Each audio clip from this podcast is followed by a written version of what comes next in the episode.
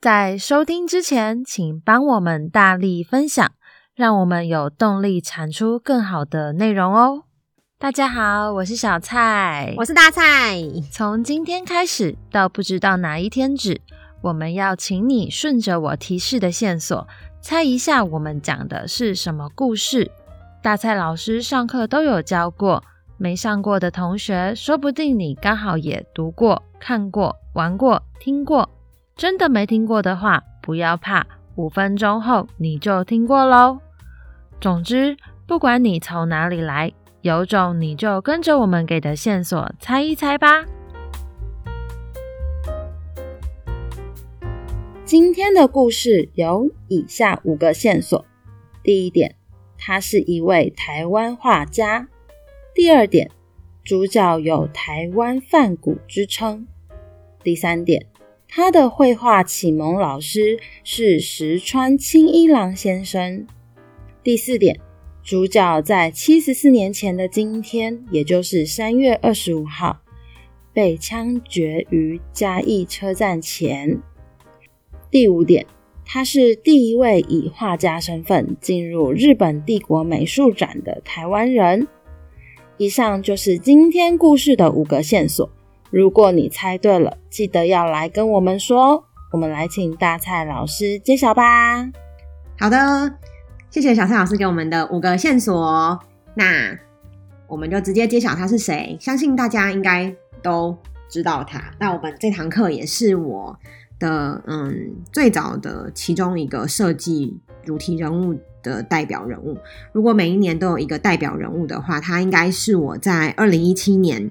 设计的代表人物，然后这堂课特别之处是我们每一年都会拿出来公开讲至少一次以上。对，那这天是他的忌日，算是一个蛮沉重的日子。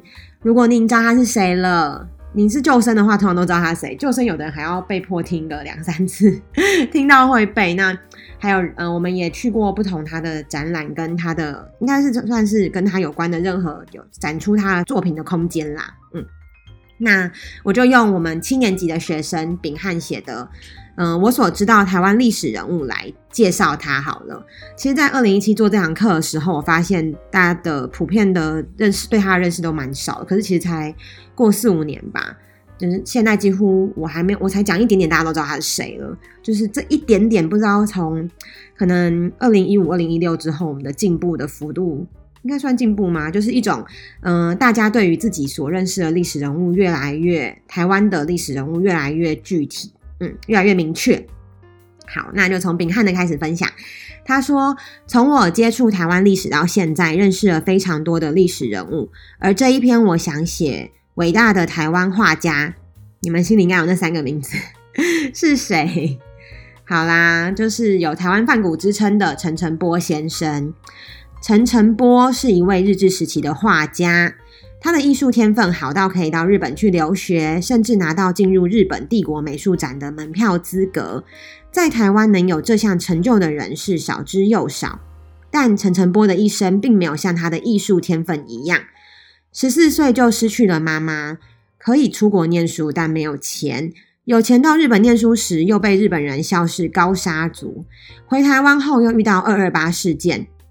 在中国又遇到一二八事变，最后还被国民政府抓起来，无缘无故就被枪决了。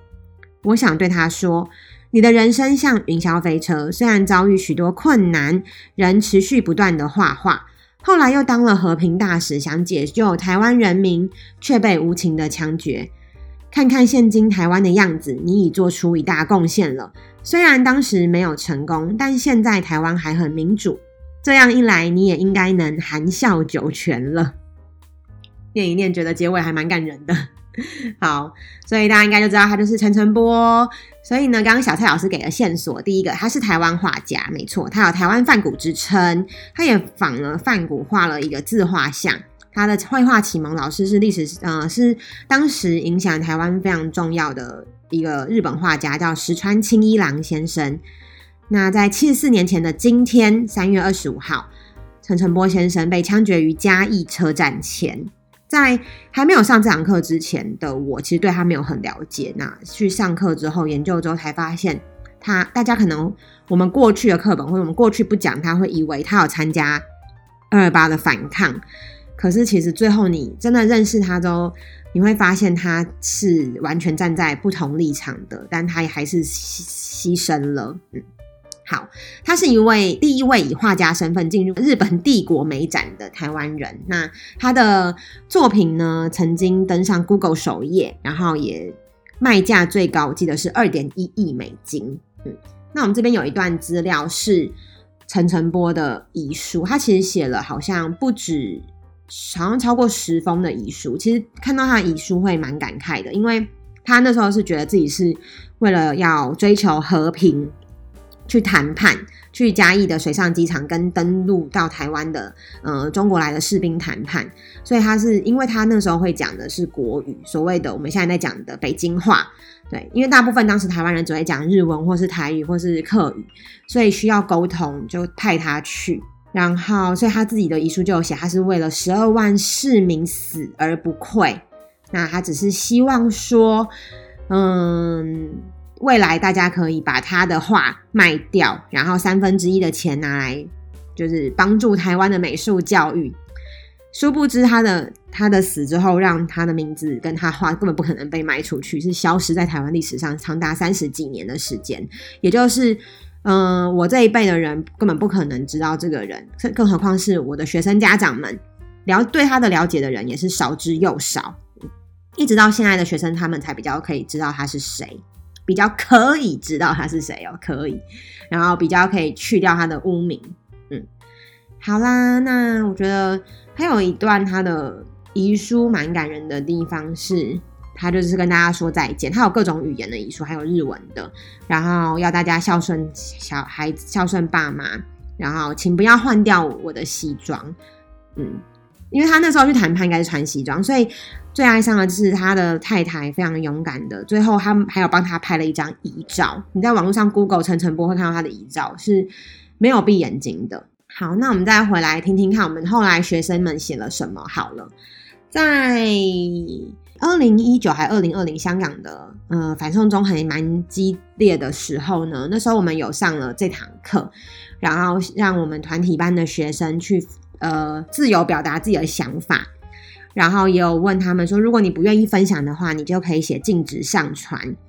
那如果呃你同意上传的话呢，因为这个议题很敏感，所以我们也会保护你，不会告诉大家你的名字。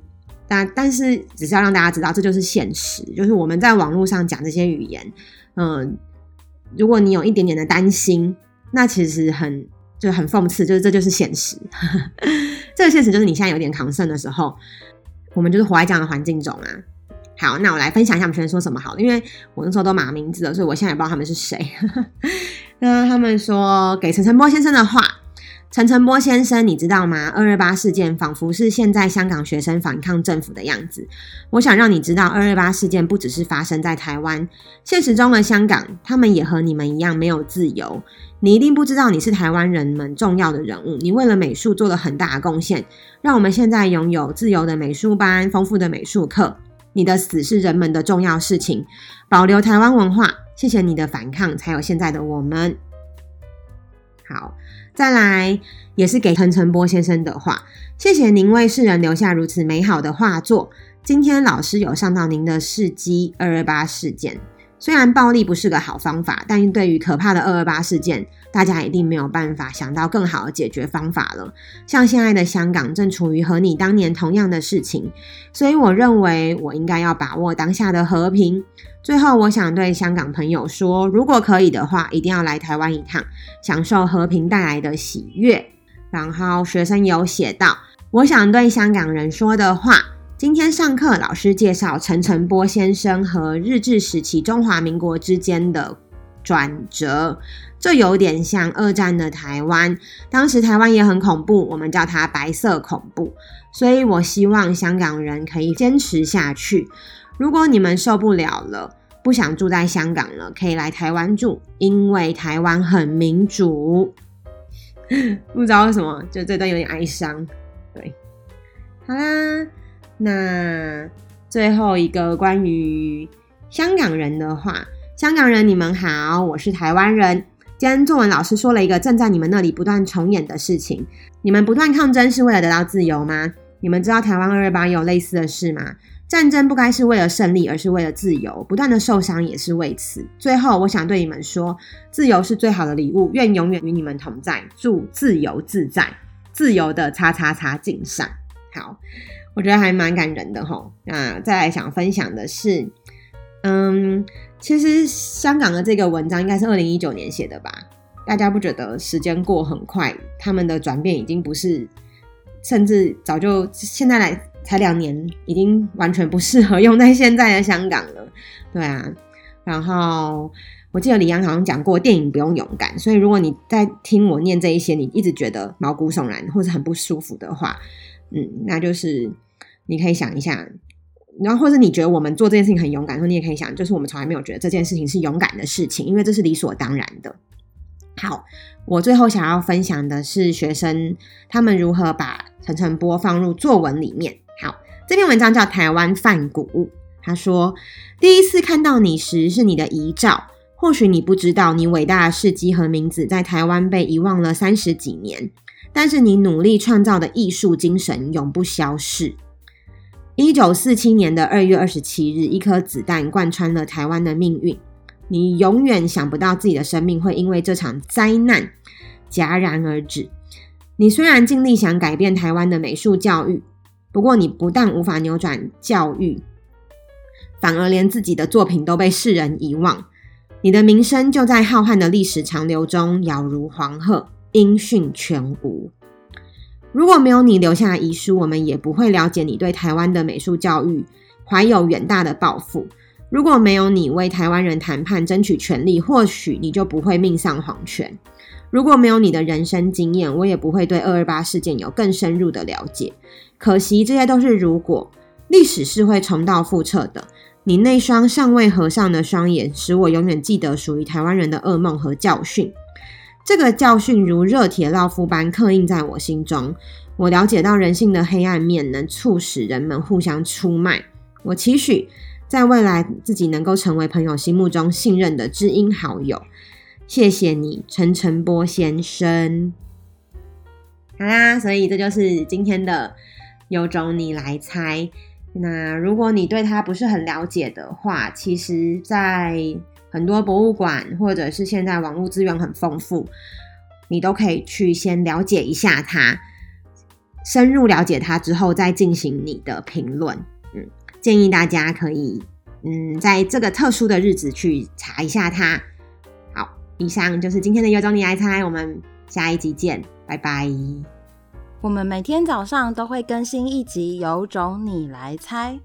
如果猜到答案的话，欢迎留言和我们分享。喜欢的话，也别忘了订阅我们哦。有种你来猜，大家明天见，拜拜，拜拜。